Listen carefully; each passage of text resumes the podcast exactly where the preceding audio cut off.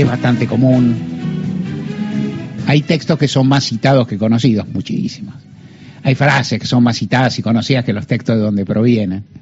La hermosísima frase de Shakespeare, dicen, el relato de un loco lleno de sonido y de, furia que inspira el título de un libro hermoso de eh, William Faulkner, es muy, es muy transitada, ¿no? Es decir, el relato un loco lleno de sonido y de furia. Los locos hablan así, qué sé yo. Uno, uno tiene idea. Está mal que lo diga yo, y justo en este, justo en esta situación, y en este momento me pone en una situación riesgosa, porque yo lo primero que se me ocurre decir los locos es que hablan rápido. no, Lorena dice que dice, no, nada personal conmigo ni contigo. Ah. No, no, por eso, no es conmigo, aparte, pero no, uno, uno no cree, bueno, vos qué crees que los locos hablan pausado, ¿quién cree que los locos eh, sí, y hablan alto. ¿Cómo? Y alto. Y alto, Rápido y gritando. Y alto, y gritando.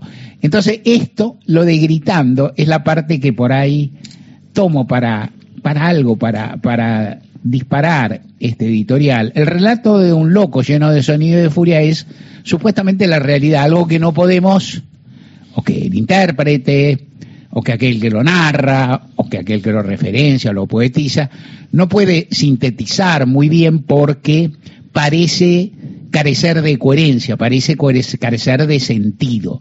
En realidad la historia, la historia relatada tiene un sentido, no tiene un sentido prefijado, pero tiene un sentido, en fin.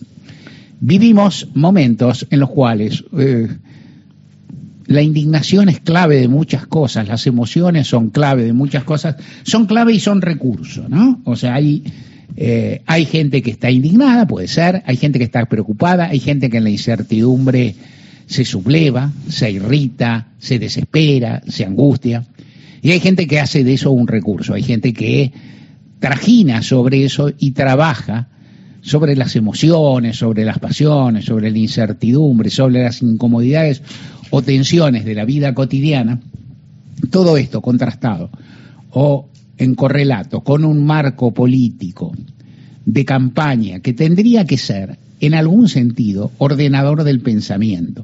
Las campañas son conflictivas, son competitivas, hay algo en disputa, son ansiógenas, son divertidas, son erotizantes, te digo yo, me acuerdo del pasado, no sé ahora, debe ser igual que yo.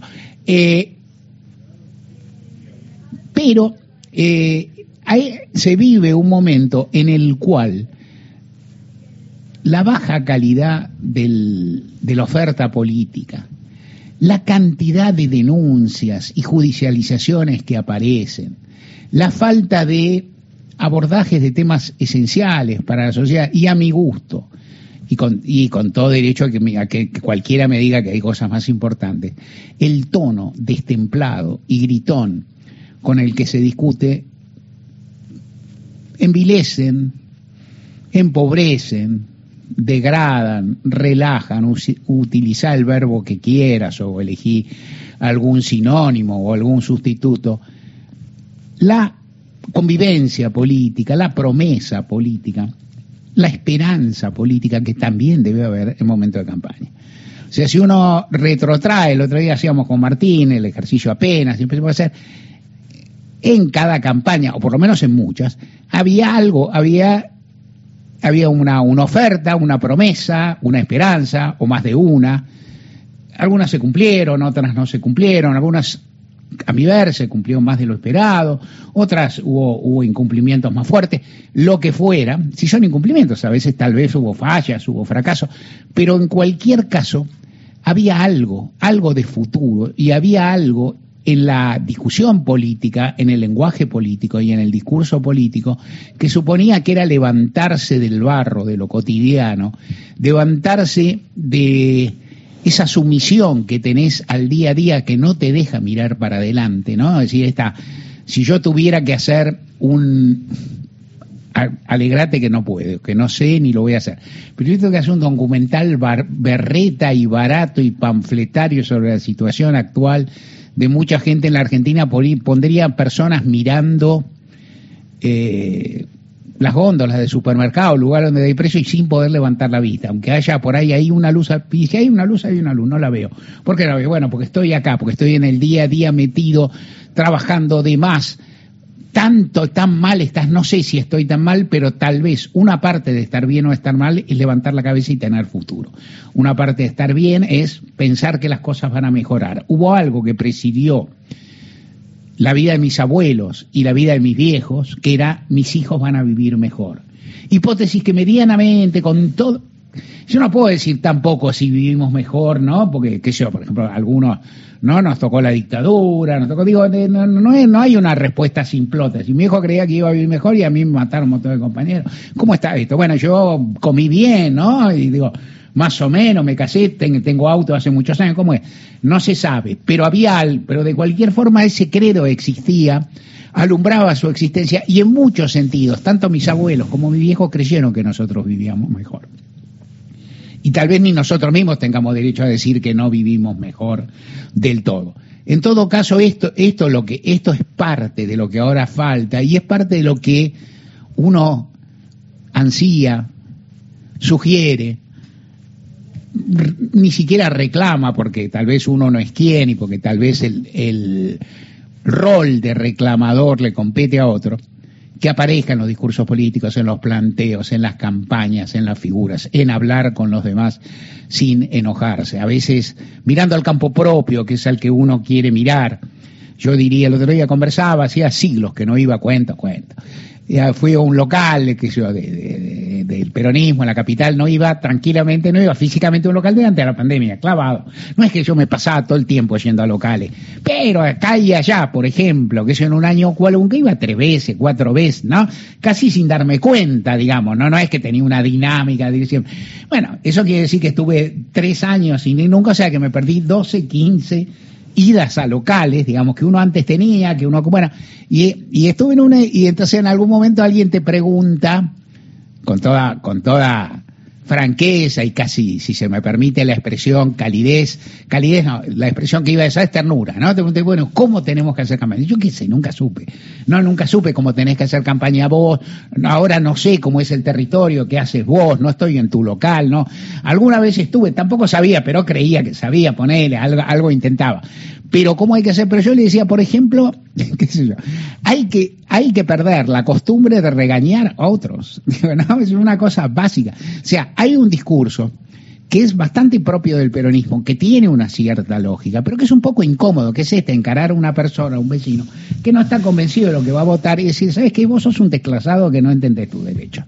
No, o sea, yo te voy a... Vos sos un desclasado, vos no entendés tu derecho. Vos te, te van a perjudicar, cosa que, encima, yo creo que es cierto, ¿no? Es decir, el macrismo te va a perjudicar, o junto con el cambio, te va a perjudicar, te va a dañar mucho, vos te vas a perjudicar. Si vos lo votás, haces mal, porque te van a hacer daño.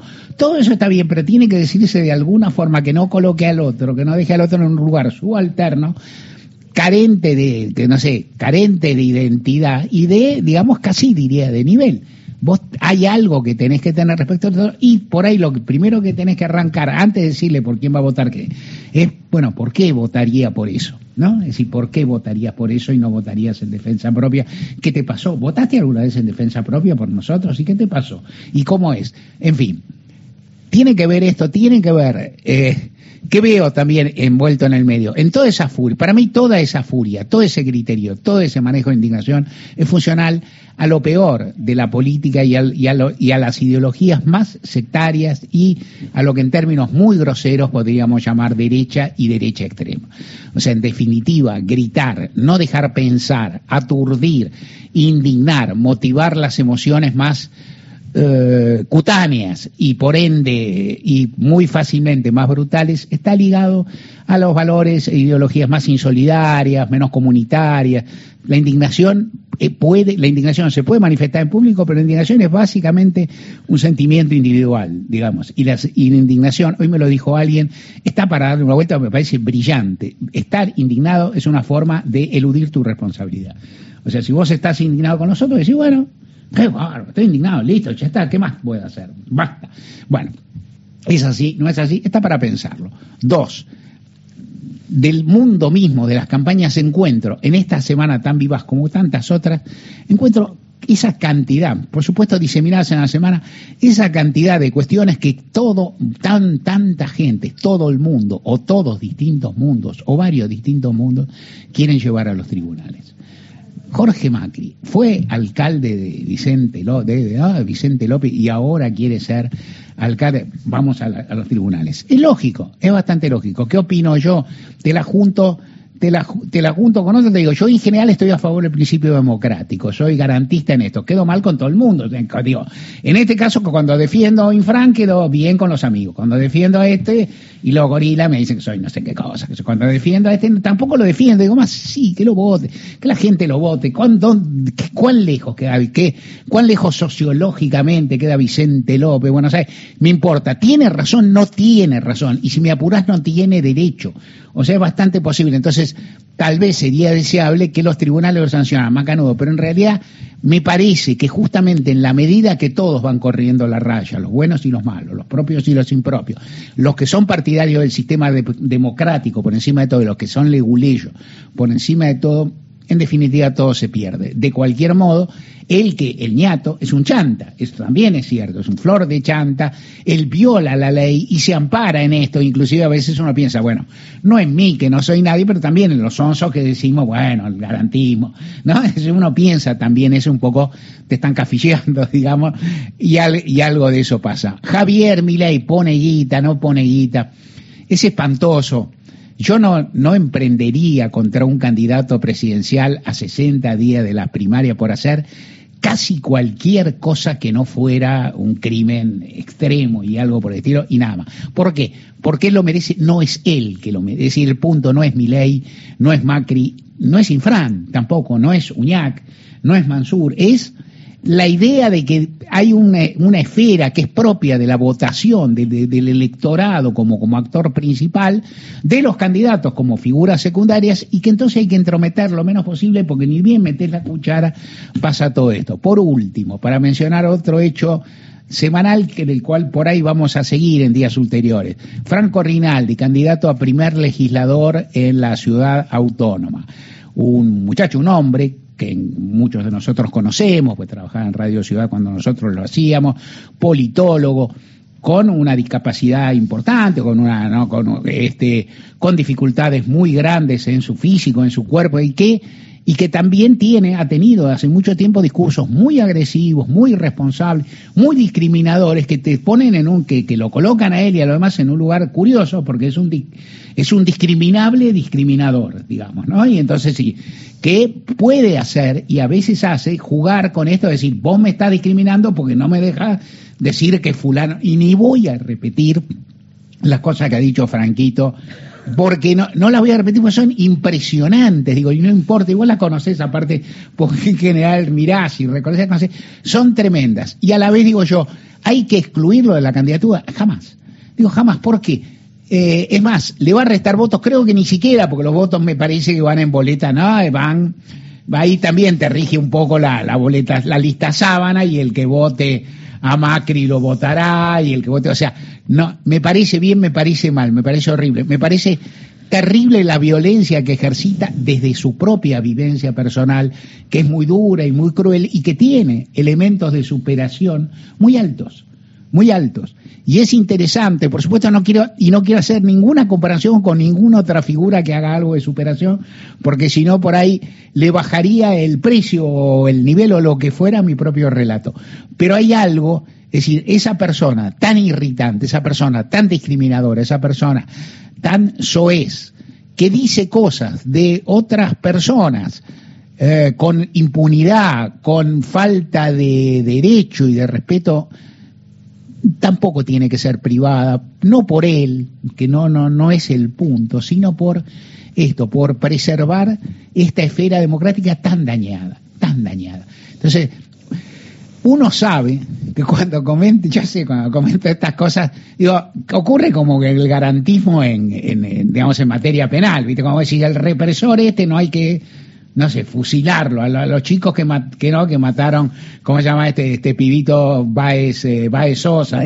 Claro, a los que mataron no hay que condenarlos a muerte, que yo no hay que torturarlos, no tienen que pudrirse en la cárcel. Y vos no estás a favor de nada, lo que vos estás es a favor de un eh, sistema que tenga algunos límites, algunas reglas y algunas prioridades. En materia política electoral, las prioridades son que haya una gran amplitud de lo que los abogados y los técnicos llaman sufragio activo y pasivo, que la mayoría de la gente pueda votar sin mayor inconveniente y que la mayoría de las personas puedan ser elegidas, estén en condiciones de ser elegidas, que son muy básicas. ¿Son chocantes estos principios? Sí. Son, eh, es irritante que algunas personas estiren tanto los límites para, digamos, después solicitar la cobertura, el paraguas y lo demás de las normas también sí. Pero ¿qué le vas a hacer? Así vivimos.